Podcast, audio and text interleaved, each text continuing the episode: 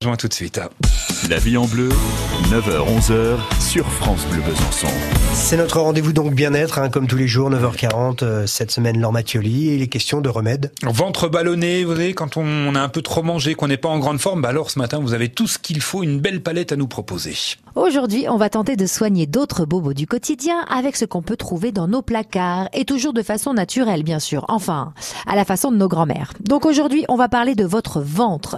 Pas toujours agréable hein, de se sentir ballonné, constipé ou encore victime d'aérophagie. Donc on va essayer de rétablir tout ça ensemble. Si vous avez des problèmes de digestion, je vous invite à utiliser de la badiane. Alors, dit comme ça, vous vous dites sûrement, oh là là, qu'est-ce que c'est que ça? J'en ai jamais entendu parler. Alors, vous ne connaissez probablement pas le nom, vous en avez déjà vu, c'est sûr. On l'appelle aussi l'ani étoilé. La badiane est reconnaissable à sa jolie forme de fleur séchée. C'est un fruit chinois. Donc pour l'utiliser contre ces troubles, il faudra faire bouillir pendant quelques minutes 4 étoiles de badiane dans une grande tasse d'eau. Une fois le feu éteint, vous laissez encore infuser une dizaine de minutes. Puis buvez, et de préférence avant d'aller vous coucher.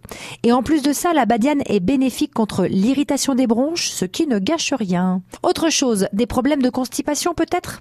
Tournez-vous vers la figue, qui est très riche en fibres et magnésium, c'est imparable. L'astuce miracle consiste à faire tremper 4 ou 5 figues dans un peu d'eau avant d'aller vous coucher pour qu'elles soient prêtes à manger le matin. Vous ressentirez les effets très rapidement, vous allez voir. Et si vous voulez encore plus d'efficacité, n'hésitez pas à associer les figues aux pruneaux, qui sont eux bien connus pour lutter contre ces maux intestinaux. Passons à l'aérophagie maintenant. Quoi de plus désagréable et gênant que de se trouver ballonné après un repas? Trop d'air dans l'estomac et dans l'œsophage qui vont provoquer des rots ou autre chose plus ou moins dérangeants.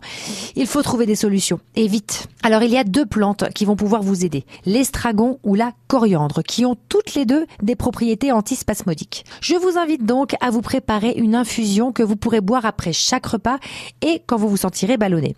Il vous suffira simplement de faire infuser un bouquet d'estragon ou de coriandre dans un litre d'eau pendant 10 minutes.